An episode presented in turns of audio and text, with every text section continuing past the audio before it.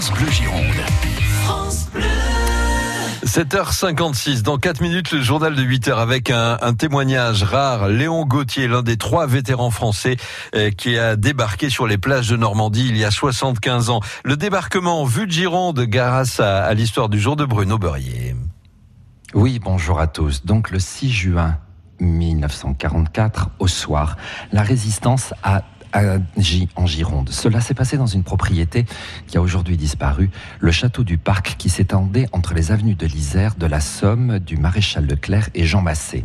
Lors de la Deuxième Guerre mondiale, cette propriété, faut pas l'inventer, était le siège de l'école régionale de la police de Vichy à compter de 1942. Et en janvier 44, le général von der Chevalerie, commandant de la première armée allemande, y avait établi son quartier général. À Mérignac, un des deux groupes de résistance s'appelle alors Châtenay ou Châtenay.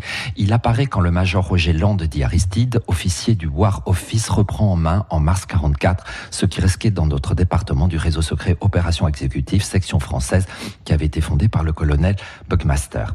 Jusqu'au 6 juin 44, ce groupe avait une action qui consistait à réunir des renseignements sur les installations restantes de la louve à feu à Beutre-Ténac. Et c'est ce groupe de résistance qui aurait le 6 juin au soir saboté les câbles souterrains qui reliaient ce château du parc avec la base de la Luftwaffe.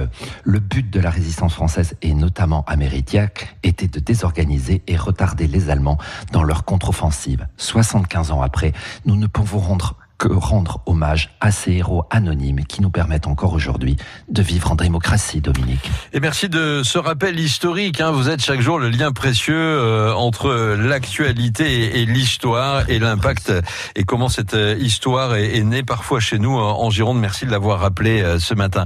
Bruno Beurrier, tous les jours un peu avant 8h. À demain, Bruno. À demain. Bonne journée à tous.